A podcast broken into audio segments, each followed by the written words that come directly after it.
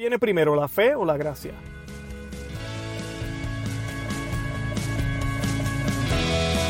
Bienvenidos a Conoce, Ama y Vive tu Fe. Este es el programa donde compartimos el Evangelio y profundizamos en las bellezas y riquezas de nuestra fe católica. Les habla su amigo Luis Román y quiero recordarles que no podemos amar lo que no conocemos y que solo vivimos lo que amamos. Nos dicen las escrituras, estábamos muertos por nuestras faltas y nos hizo revivir con Cristo. Por pura gracia ustedes han sido salvados. Nos resucitó en Cristo Jesús y con Él para sentarnos con Él en el mundo de arriba. En Cristo Jesús Dios es todo generosidad para con nosotros por lo que quiere manifestar en los siglos venideros la extraordinaria riqueza de su gracia. Ustedes han sido salvados por la fe y lo han sido por gracia. Esto no vino de ustedes, sino que es un don de Dios. Tampoco lo merecieron por sus obras, de manera que nadie tiene por qué sentirse orgulloso. Lo que somos es obra de Dios. Hemos sido creados en Cristo Jesús con miras a las buenas obras que Dios dispuso de antemano para que nos ocupáramos de ellas. Bienvenidos al episodio número 22 de su programa Conoce, Ama y Vive tu Fe. Y hoy vamos a estar hablando o contestando una pregunta muy común que yo he recibido de parte de ustedes, la audiencia, y que yo también tenía en algún momento en mi vida también de cristiana, cristiano, eh, que es, ¿qué viene primero? ¿La fe o la gracia? Siempre es una pregunta muy común. Eh, inclusive hay personas que preguntan, necesito las dos, necesito con una basta, una es el resultado de la otra, ¿cómo, cómo funciona esto de la fe y la gracia? Para comenzar, yo los voy a soltar a que terminen de escuchar este episodio, ¿verdad? Pero vayan y busquen el episodio 20 y 21 de este show de Conoce, Ama y Vive tu Fe. Si están escuchándome a través de Spotify o iTunes o cualquiera de estas aplicaciones de podcast, pues posiblemente, simple, ¿verdad? Se les va a hacer bien fácil ver los episodios ahí mismo en la lista. Si no nos están escuchando a través de eso, apenas acaban de darle clic o le dieron play a través del Facebook o lo que fuera, los eh, invito a que se suscriban. Aprietan el botón de suscribir. Posiblemente les va a pedir que bajen una aplicación de podcast. Uh, bájenla y al suscribirse entonces tienen acceso a todos los episodios que nosotros hemos publicado. Son más de 60 diferentes audios. De este programa de Conoce, Ama y Vive tu Fe tenemos 22 y pues los exhorto a que vayan y busquen el 21 y el 22. En el 21 nosotros tocamos el tema, ¿es mayor la gracia en unos que en otros? Esa es otra pregunta muy común. Y, la, en el episodio 20 eh, hablamos del tema, ¿puede ser la fe mayor en unos que en otros? Así que escuchen esos dos y ya hoy entonces vamos a contestar qué es primero, la fe o la gracia. Eh, también los invito a que visiten nuestra página web, conoceamevivetufe.com que se, que se, que nos busquen en el Facebook, Instagram y en Twitter, um, y que se, se, suscriban para que reciban más, más información.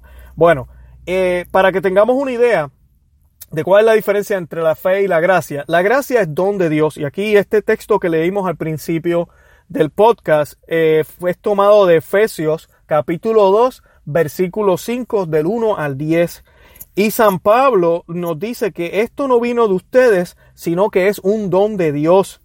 ¿Ok? Un don de Dios, un regalo de Dios. Y lo más bonito y lo más importante es que, dice él, tampoco lo merecieron por sus obras. De manera que nadie tiene por qué sentirse orgulloso. O sea que la gloria es de Dios, no es tuya. Así que nosotros no nos viene la gracia por las grandes obras que hacemos de, de caridad, de amor y todo lo demás. La gracia de Dios es un regalo. Es un regalo que se le brinda a toda la humanidad no solo a los creyentes, a toda la humanidad y está ahí por igual para todos. Pero ahorita vamos a abordar, y los que han escuchado los otros dos podcasts que acabo de mencionar, vamos a ver cómo es que en términos de la intensidad y la participación que nosotros estemos dispuestos a dar, es que nosotros vamos a recibir esas gracias de parte de Dios. También la fe, ok, la fe va de mano con el libre albedrío. Ya la fe depende de nosotros. La fe revelada por Dios o revelada por Cristo también fue revelada por Él primero y no dependió de nosotros. Él quiso revelarnos lo que es Él. Él quiso revelarnos el camino, la verdad y la vida. Y en eso es que nosotros creemos, en las cosas que tal vez no se pueden ver o que no podemos sentir, pero sabemos que existen y tenemos la esperanza en eso. Esa es la fe. es ese paso, es esa creencia, pero es una fe que debe estar viva con obras, con actitudes, con todo eso, con, con todo nuestro ser. Eso es la fe. Pero la fe depende del libre albedrío al final del día. Soy yo quien digo, sí, yo acepto esto, sí, yo quiero recibir aquello. Así que esa es la diferencia entre la fe y la gracia. La gracia es algo sobrenatural y nosotros los cristianos tenemos que tener cuidado con estas tendencias modernas que quieren, quieren convertir el cristianismo como en algo muy natural, muy de, de, de aquí abajo. Como que nada, son estos principios morales, tú sigues eso y te va a salir bien. Tratan de buscar que los milagros no fueron milagros. Por ejemplo, a veces escuchamos personas explicando la multiplicación de los panes y lo que empiezan a decirles es que cada cual tenía pan, tenía algo. Y todo el mundo empezó a compartir y por eso los cinco mil se alimentaron, quitando lo sobrenatural. O que la Eucaristía, ¿verdad? Ustedes los católicos piensan que se convierte en, en, en sangre, ¿verdad? La sangre y el cuerpo de Cristo pero realmente no, es un símbolo que tiene el mismo poder como si hubiese sido la sangre y el cuerpo de Cristo. Todas estas tendencias modernas son heréticas, eh, no son correctas y quieren quitarle lo sobrenatural. Y debemos aceptar eso. Sí hay un mundo sobrenatural, sí tenemos alma, sí tenemos espíritu. Dios tiene un poder natural aquí en la tierra, ¿verdad? Porque Él es Dios, pero Él está fuera de lo creado, Él es el creador. Así que Él está en un nivel sobrenatural, por encima de lo que tú y yo vemos. Y, es, y el poder de Él también es sobrenatural. Y a eso se le llama gracia. Eh, la gracia, ¿verdad? Si, si, vamos a hablar ahora de, de qué viene primero, si se refiere a recibir la gracia, viene después de la fe. Yo tengo que tener fe, yo tengo que tener las ganas, yo tengo que tener la intención, yo tengo que tener la disposición, yo tengo que decir sí, yo voy a creer en Cristo Jesús. Y entonces para poder recibir la gracia, yo debo estar dispuesto. En Efesios 2.8 nos dice, por gracia, por medio de la fe, somos salvados. Por gracia, por medio de la fe, somos salvados. Así que la fe viene por medio, a mí, perdón, la gracia viene por medio de la fe. Y por ella somos salvados, ¿verdad? Eh, por la gracia y por la fe. Bien importante, una, una puede entrar, puede venir primero de cierta manera, ahorita vamos a mirar la otra también, pero realmente necesitamos las dos. No podemos tener una sola.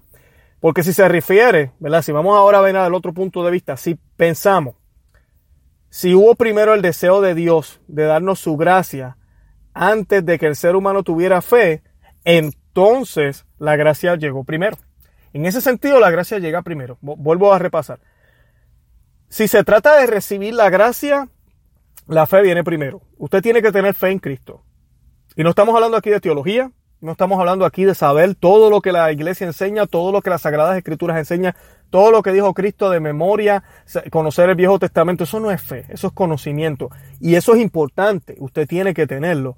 Pero usted puede tener todo el conocimiento del mundo, hasta el demonio conoce las escrituras, los demonios, dice las sagradas escrituras, conocían quién era el Hijo de Dios, pero no tenían fe en Él, no tenían su esperanza puesta en Él, no tenían su vida al orden de Él, no se habían ofrecido completamente a Él, no tenían su confianza puesta en Él. Eso es la fe, eso es tener fe y saber que es verdad saber que es verdad, que todo lo que Él prometió y todo lo que Él nos ofrece es cierto, sin tener que pedir pruebas, sin tener que cuestionar.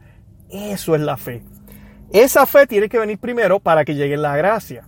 Y la gracia ya es estos dones y estos regalos que nos da Dios. La gracia es esa fuerza que nos empuja, es el Espíritu Santo, la tercera persona viviendo en nosotros es el, el, las gracias o los regalos que Él nos da a través de los sacramentos, es el, regalo de la iglesia, eh, es el regalo del mismo Cristo Jesús, de las Sagradas Escrituras. Esa es la gracia, es esa intervención que Dios hace en la historia del mundo, pero también en tu historia, en tu vida eh, como, como persona, como individuo. Así que en ese sentido, la fe viene primero. Pero en el otro sentido, ¿ok? Podemos decir que la gracia se manifestó primero, ¿ok? Porque, porque Dios ya tenía el deseo de darnos la gracia antes de que nosotros tuviéramos fe. Y eso lo podemos ver en Génesis 3.15. Y yo cito mucho ese pasaje porque es lo que le llamamos el protoevangelium. Y, y es un pasaje extremadamente importante porque sucede justo después del evento más trágico de la historia de la humanidad, que fue cuando desobedecieron a Dios, cuando la humanidad sacó a Cristo, a mí sacó al Señor del medio o del centro de su vida, del reinado, y colocó sus intenciones, colocó su manera de pensar. Empezó a darse cuenta que podía, a través del conocimiento, ser como Dios. ¿Verdad? El mismo pecado que cometieron los ángeles, ¿ok? El mismo pecado, los ángeles que se rebelaron. Ellos pensaban que ellos podían hacer lo mejor que Dios. Y que con el conocimiento del bien y del mal, comieron de ese fruto y ya ahora yo puedo ser como Dios. ¿Y qué pasó? Las consecuencias han sido devastadoras. Pero Dios en su misericordia, en su amor y en su justicia, anuncia en Génesis 3.15 que va a poner enemistad entre la mujer y esa serpiente entre el pecado y esa mujer va a haber enemistad por siempre. Así que está anunciando a una mujer, a una nueva Eva, porque la Eva original acaba de fallar. Y la Eva original estaba llena de gracia. La Eva original no tenía pecado. La Eva original era perfecta, pero falló. Cayó en la trampa y luego el, el, Adán también cayó en la trampa y se dejó llevar por Eva y por la serpiente. Ambos cayeron por sus propias eh, decisiones y por su desobediencia. Pero Dios anuncia que va a haber enemistad entre la mujer y la serpiente, entre la mujer y el pecado, entre la mujer y la muerte, entre la mujer y lo que no es de Dios, entre la mujer y todo esto, y que su descendencia, su semilla, aplastará la cabeza de esa serpiente y acabará con todo. Así que el único que tiene poder que toda rodilla se debe doblar en los cielos y en la tierra, en los cielos y en los infiernos, en la tierra, en el mar, en el universo entero, el único, al único que se le debe doblar rodilla, al único que se debe glorificar como rey, que ha tenido el poder de aplastar la cabeza de la gran culebra, de la gran serpiente que hizo que el hombre cayera, es nuestro Señor Jesucristo. Así que Génesis 3.15 nos está hablando de la Santísima Virgen y de nuestro Salvador, nuestro único Salvador y mediador, Cristo. Pero Dios se valió de María para poder traernos a Cristo. Y la fe de María, cuando escucha el mensaje del ángel, es la que permite que esa gracia, la gracia más grande, el regalo más grande que nuestro Señor nos ha dado, que Dios nos ha dado su único Hijo para salvarnos, pudiera habitar en su vientre. Entonces ella, ya llena de gracias, sin ella saberlo, pero ella hizo un paso de fe. Así que en un sentido siempre la gracia ha estado presente. La gracia siempre ha estado presente en tu vida. Y la gracia también, y ahorita vamos a ver lo que dice San Agustín, es la que hace que nosotros queramos hacer ese paso de fe. O sea que en ese sentido, entonces la gracia llega primero que la fe. Así que ahora pueden ver cómo juegan ambas, porque ambas, la fe y la gracia, son como dos piernas. No podemos tener fe si no fuera por la gracia de Dios, pero no podemos recibir la gracia de Dios si no tenemos fe.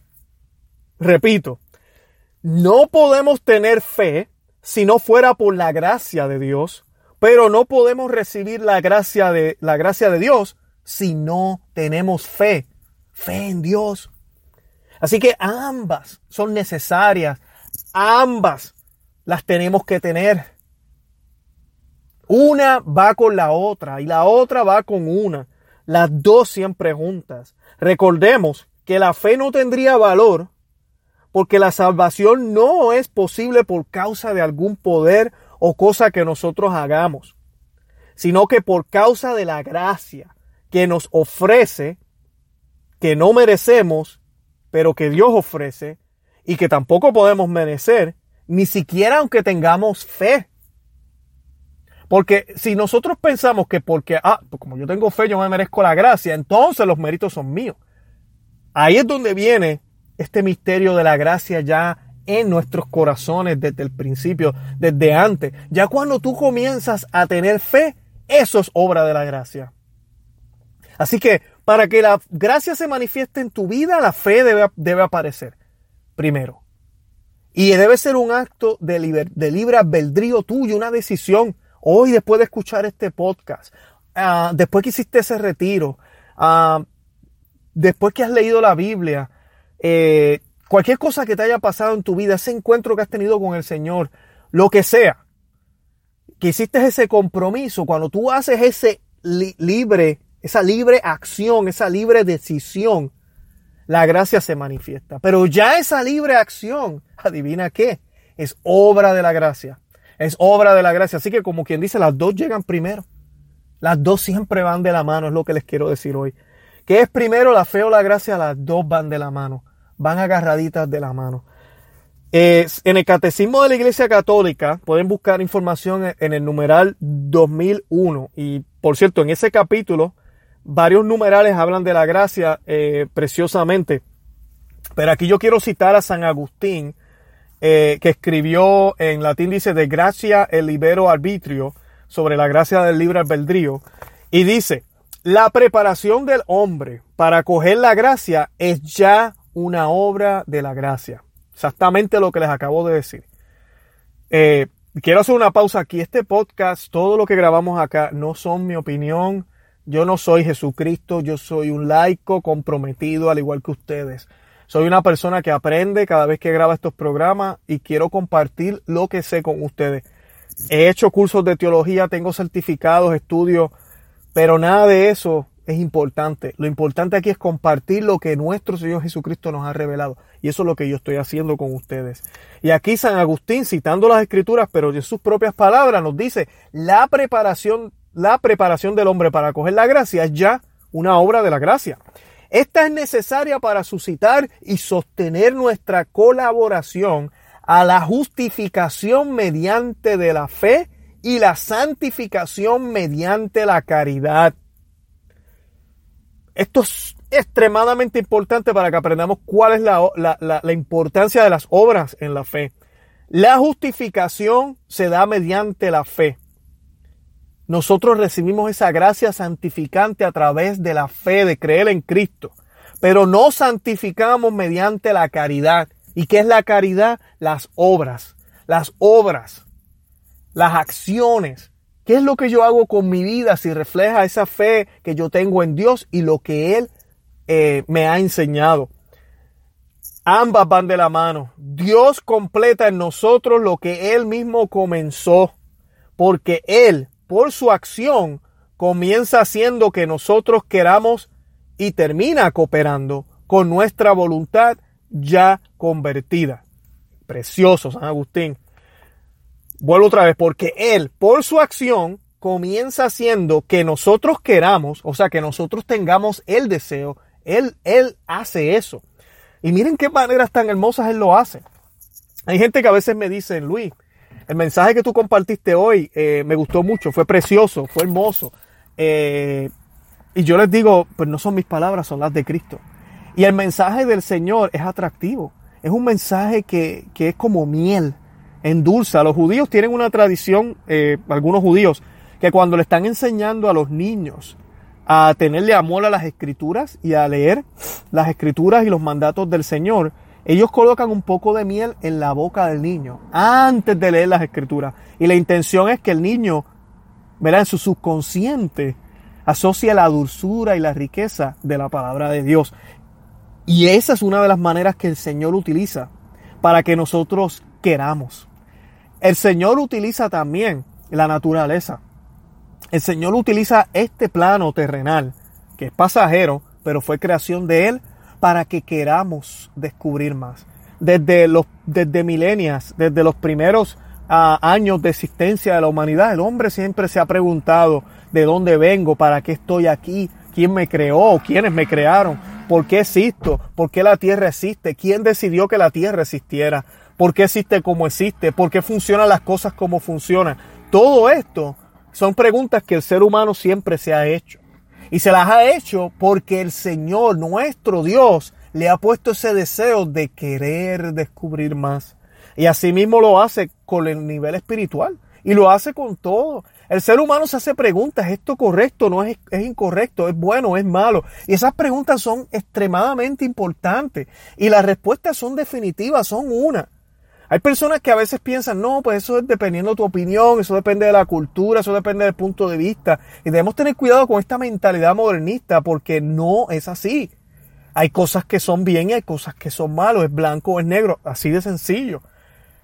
Eh, podemos mirar las circunstancias de por qué sucedieron para poder entender por qué esa persona tomó una mala decisión o una buena decisión. Pero es bueno o es malo, es de día o es de noche. Eh, así es que, es que el ser humano siempre se ha preguntado eso. Y todas esas eh, ganas que el Señor, que el ser humano tiene, que el ser humano quiere como acercarse a Dios, es porque así Dios lo ha hecho. Es porque quiere que nosotros queramos. Ahora dice aquí la frase de San Agustín, que porque Él, ¿verdad? Dios por su acción comienza haciendo que nosotros queramos y Él mismo termina cooperando con nuestra voluntad ya convertida. Dios se hizo de un pueblo, se hizo del pueblo de Israel y utilizó a ese pueblo para mostrar al mundo entero su poder. A través de los judíos que viene la salvación. Y la salvación tiene un nombre. La salvación no es solamente una idea o una meta o algo que estamos a punto de alcanzar. La salvación, mis hermanos, es una persona y se llama Jesucristo. Se llama Cristo Jesús. Y a veces decimos, pero Luis, yo pensé que la idea era alcanzar la santidad. Pues déjame decirte algo. La idea es alcanzar a Cristo, porque Él es el camino, la verdad y la vida. Y si imitamos a Cristo y somos mansos y humildes de corazón como lo fue Él, si agarramos nuestra cruz y seguimos los pasos de Él, entonces alcanzaremos la santidad. Seremos perfectos como el Padre es perfecto que está en el cielo, como Él nos exaltó. Seremos los hijos y hermanos de Dios. Los hijos de Dios, disculpen, hermanos de Cristo. Así que nuestro Dios coopera con nuestra voluntad ya convertida. Hay personas que a veces también me preguntan, Luis, pero yo entiendo todo esto y yo sé que el Señor coopera conmigo. Y miren otras formas que el Señor coopera. El Señor nos dejó una iglesia. Y la intención de que Jesucristo fundara una iglesia es para eso mismo, para apoyarnos, para ayudarnos. Porque Él sabe que nuestra carne es débil. Pero también Él sabe y nos enseña que por la carne caeremos en el infierno que no podemos tampoco tomar esto, ah, el Señor sabe, Él entiende, Él nos hizo así débil. No, el Señor quiere que dominemos nuestras pasiones, que dominemos nuestra carne, como San Pablo dice, que tengamos autocontrol. No es el cuerpo quien me domina a mí, yo lo domino a Él. Y es esa pelea que siempre tenemos, de toda la vida, porque eso no acaba. Y el Señor nos provee unas gracias a través de la Eucaristía, por ejemplo, los que pueden comulgar, que espiritualmente también recibimos y nos fortalece. Nos provee unas gracias a través de las homilías que escuchamos, prédicas, este podcast, lo que busquen, toda la información que hay de su palabra. Nos provee esas herramientas y esa fuerza. Nos provee esas herramientas y esa fuerza a través del sacramento de la confesión. Cuando yo voy ante un sacerdote que es pegador como yo, que hace cosas que están mal también, pero ese, sacerdote está eh, operando en persona de Cristo. Mira, si el sacerdote no se crea que está operando en persona de Cristo, lo está haciendo. Porque fue una promesa que Cristo hizo. Él le puso las manos a los apóstoles, sopló y les dijo a quienes le perdonen los pecados les quedan perdonados. Así que cuando yo voy al confesionario, hago este ejercicio que me hace humilde, que me da vergüenza, que me da a veces hasta temor, un sano temor, de ir al sacerdote y decirle que estaba viendo pornografía, que le fui fiel a mi esposa, que me masturbé, que, que, hice, que hablé palabras malas, que envidio a fulano de tal, que envidio al otro, que me paso hablando mal del otro, que deseo que aquel no venga al trabajo porque no lo soporto, que me enojo en el camino cuando estoy manejando el automóvil, que todos los pecados que hacemos a diario, es todo el tiempo. Pero a veces decimos, no hay forma de llegar al cielo. ¿Quién se va a salvar? Si hay que, si, según la palabra de Dios en Apocalipsis dice que nada manchado va a entrar al cielo. Así que entonces, ¿cómo llegamos a la gloria? No va a haber manera de poder llegar a la gloria, nadie se va a salvar. Pues adivinen qué, nuestra esperanza está en que Jesucristo completa lo que nos falta. En la cruz nuestro Señor pagó un precio muy alto y debemos verlo, ¿verdad? Él es nuestro mediador. En términos modernos podríamos mirarlo como si fuera un abogado y Dios es el fiscal, Dios es el juez, eh, no el fiscal, el juez. Y Él va a dictar sentencia y ahí está el abogado al lado de nosotros. Si fuimos fieles a Él y no nos avergonzamos de Él aquí, Él no se va a avergonzar de nosotros delante del Padre. Eso nos dice la Biblia. Así que Él coopera con nosotros y cooperará con nosotros hasta el fin de los tiempos. Pero yo debo serle fiel. Yo debo serle fiel todo el tiempo. caminar el camino de la perfección, aunque no lo camine perfectamente, pero lo voy caminando. Si no lo camino, entonces yo no voy a poder tener esa mediación. Él es el único medio que tenemos de parte de, con Dios al final de los tiempos y ahorita. No olvidemos sus palabras. Todo lo que pidan a mi nombre, se los concederá el Padre. Todo lo que pidamos en el nombre de Jesús. Y todo, todo aquel que le pida al Espíritu Santo al Padre, ¿cómo le va a decir que no? Pidamos a esa tercera persona en nuestras vidas para que esa gracia santificante a través de nuestra fe complete lo que nos falta. Además también para que nos ayude siempre a darnos cuenta que no son mis méritos, sino que son los méritos de Cristo los que obran en mí. San Agustín continúa, ciertamente nosotros trabajamos también, pero no hacemos más que trabajar con Dios que trabaja, porque su misericordia se nos adelantó para que fuésemos curados. Nos sigue todavía para que una vez sanados seamos vivificados. Se nos adelanta para que seamos llamados. Nos sigue para que seamos glorificados. Se nos adelanta para que vivamos según la piedad nos sigue para que vivamos por siempre con Dios, pues sin Él no podemos hacer nada. Amén. Amén, amén, amén. Y no puedo dejar a San, Agustín, disculpe, a Santo Tomás de Aquino fuera. En la suma teológica, si quieren aprender más de este tema, eh, sobre la gracia y la fe, suma teológica parte 1, ok, segunda, eh, parte 1 de la segunda parte, cuestión 113, artículo 4. Y dice San eh, Santo Tomás de Aquino, eh, el ejercicio del libre albedrío, lo que estábamos hablando ahorita, una decisión tuya, es necesario para la justificación del pecador por el hecho de que en ella la mente humana es movida por Dios. Pero Dios mueve el alma del hombre atrayéndola así.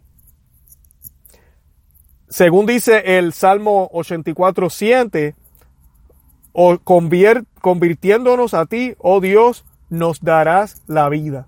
Por consiguiente, para la justificación del pecador se requiere de parte de la mente humana un movimiento de conversión a Dios. Mas la primera conversión a Dios es obra de la fe. Según aquello de Hebreos 11:6, quien se acerca a Dios debe creer que existe Luego el acto de fe es indispensable para la justificación del pecador. Así que sí necesitamos la fe. Yo no puedo sentarme y esperar por la gracia. Porque como les dije, sí, la gracia existe desde antes de que tú nacieras. Sí, por gracia de Dios viene el deseo a tener fe. Pero yo tengo que, tengo que permitir que esa fe salga de mí. Tengo que permitir que esa fe se haga una realidad. Y eso solo sucede con el libre albedrío. El libre albedrío a creer en Jesús sin peros, sin cuestionamientos, sin límites. Es por esto que hay tantos conversos. Es por eso que hay tanta gente que deja el protestantismo y vienen al catolicismo. Porque ellos no, no ponen peros. Yo amo a Dios sin ningún temor. Entonces me acerco a su verdadera iglesia. Porque es que cuando uno empieza a investigar y a buscar, yo tengo que seguir todo lo que Jesucristo dice. Y si Él dice que para perdonarme mis pecados yo tengo que ir a uno de sus apóstoles, ¿dónde están esos apóstoles hoy? Si Él me está diciendo hagan esto en memoria mía, la única iglesia que dice que hace eso en memoria de Jesús y que ese es el cuerpo y sangre de Él es la católica, pues mira, tengo que, tengo que ir allá. Si yo me pongo a buscar historia y me doy cuenta que la iglesia católica puede probar arqueológicamente en escritura, en hechos, en acciones, en términos históricos, con evidencia, que han habido papas desde el año 33, comenzando con San Pedro, hasta el día de hoy con Papa Francisco, y es la única iglesia que puede hacer eso, entonces debería ser esa la verdadera, ¿no? Si la iglesia a la cual yo pertenezco, que tal vez no es católica, fue fundada por un hombre y yo sé el nombre de ese hombre, eh, hay un problema. Y esas son las cosas que si yo voy a amar a Dios completamente y yo voy a tener esa fe completa, yo debo de tener en cuenta. También siendo católico, yo debo aceptar todo lo que la iglesia enseña y todo lo que enseña las Sagradas Escrituras. No puedo escoger. Yo no puedo ser católico de buffet. Yo no puedo ser católico que escoge, bueno, yo creo que, que sí, que uno debe confesarse, pero ah, yo no creo tanto en esto de que no puedo utilizar anticonceptivo, que no debo abortar, porque que se cree la iglesia, voy a tener 100 hijos, yo no puedo. No, no, no, no, no, no. Ahí que la iglesia no se meta. Oh, yo creo en la comunión, la comunión yo creo que es excelente, eh, hay que comulgar, el Señor nos da unas gracias eh, excelentes en eso y yo sé que Él está presente ahí en el sacramento del altar, pero yo confesarme con un sacerdote, no, no, no, no, no, no. entonces no estamos siendo católicos.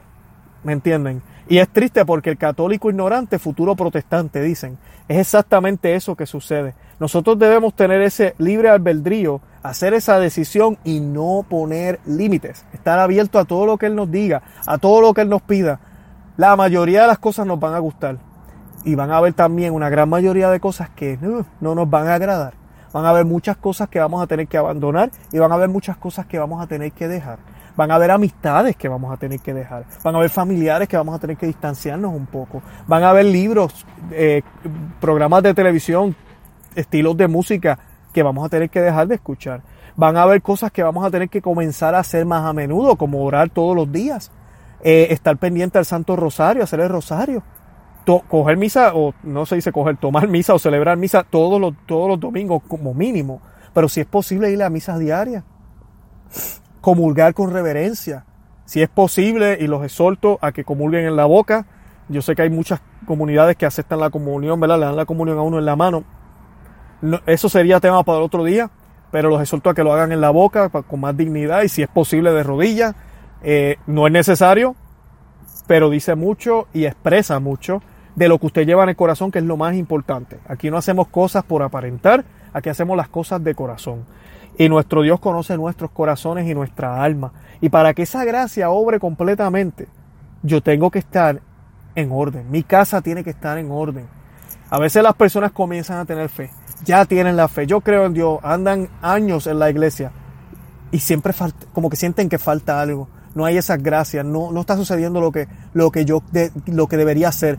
Ah, es como si Dios no, no me hiciera caso. Es porque tal vez no estás viviendo una vida en acorde con la gracia. Estás en pecado. Todavía sigues estando en pecado. Todavía haces cosas del hombre viejo. Tienes que renunciar a todo lo que eras para comenzar a ser un nuevo Cristo. Para que sea Cristo quien viva en ti y no tú en tu cuerpo. Es sumamente importante. Así que, volviendo al tema, si, si ¿qué viene primero? ¿La fe o la gracia? Bueno, primero necesitamos fe para que la gracia se manifieste. Pero también la gracia ya ha sido ofrecida, ya ha sido dada desde antes de que tú nacieras. Así que en ese sentido la gracia llegó primero que la fe. Pero la fe debe estar primero en tu vida para que la gracia se manifieste. Y ese hecho de que yo quiera tener fe es también obra de la gracia. Así que debemos tener ambas y caminar juntos con nuestro Señor Jesucristo, siempre siéndole fiel a Él. Sigan el ejemplo de otros que ya han caminado este camino. Mejor ejemplo son los santos, comenzando por la Santísima Virgen eh, seguir lo que nuestro Señor hizo, eh, seguir todo lo que Él dijo. No es fácil, pero se puede. Y lo más importante, la oración, mantenernos en oración todo el tiempo. Sobre este tema también de mantenerse fuerte y a veces nos desanimamos y no, veo, no vemos esa gracias manifestadas. Yo tengo un libro que les estoy regalando, se llama Maná de Aliento para el Cristiano. Eh, y aquí abajito de este podcast, en los en las notas del podcast o en la descripción está el link o el enlace. Entren ahí, tienen que colocar su nombre y su email y yo les voy a estar mandando una copia PDF, no es una copia original, una copia PDF, eh, se las voy a estar enviando eh, para que la puedan, puedan leer el libro eh, y así pues puedan ayudarse. Es un libro que trata de eso mismo de cuando nos sentimos desanima, desanimados. Ahora mismo con la crisis en la iglesia, mucha gente está pensando en irse de la iglesia católica, ni lo piense. Yo toco ese tema en el libro. Tocamos temas como eh, los sentimientos, el sentir bonito, eh, cómo es que se sentía de una forma y ahora que llevo años ya no se siente igual. Todo este tipo de desiertos que a veces tenemos en el caminar de, nuestro, de nuestra santidad, hablamos de eso en el libro. Y mi intención con el libro es que ustedes lo terminen y estén fortalecidos en la gracia de Dios, esa gracia santificante por la fe, para que entonces puedan seguir. Y los exhorto a que compartan el libro con otras personas para que puedan también eh, llenarse del mismo mensaje. Eh, una vez más, los exhorto a que visiten nuestra página web, conoceamevivetufe.com y que nos busquen en todos los eh, medios sociales, Facebook, Instagram, Twitter, Estamos en todos ellos. Denle like a la página. Cuando vayan a iTunes o a su aplicación de podcast, denos cinco estrellas, dejen un comentario positivo. Mientras más de todo esto tengamos, mejor se, coloca nuestro podcast cuando la gente entra a Google o cuando la gente va a iTunes buscando, dicen, podcast católico, cristiano. Eh, así nos podemos, como decimos en, inglés español, rankear. así nos podemos rankear un poquito mejor, nos podemos colocar un poquito mejor. Eh, déjenme sus comentarios. Yo estoy en el Messenger, en Facebook. Pueden enviarme preguntas, temas que quisieran que yo trate. Ahí estamos. Estamos a su servicio. Oren por mí, oren por mi familia. Yo voy a estar orando por ustedes todo el tiempo. Santa María, ora pro nobis.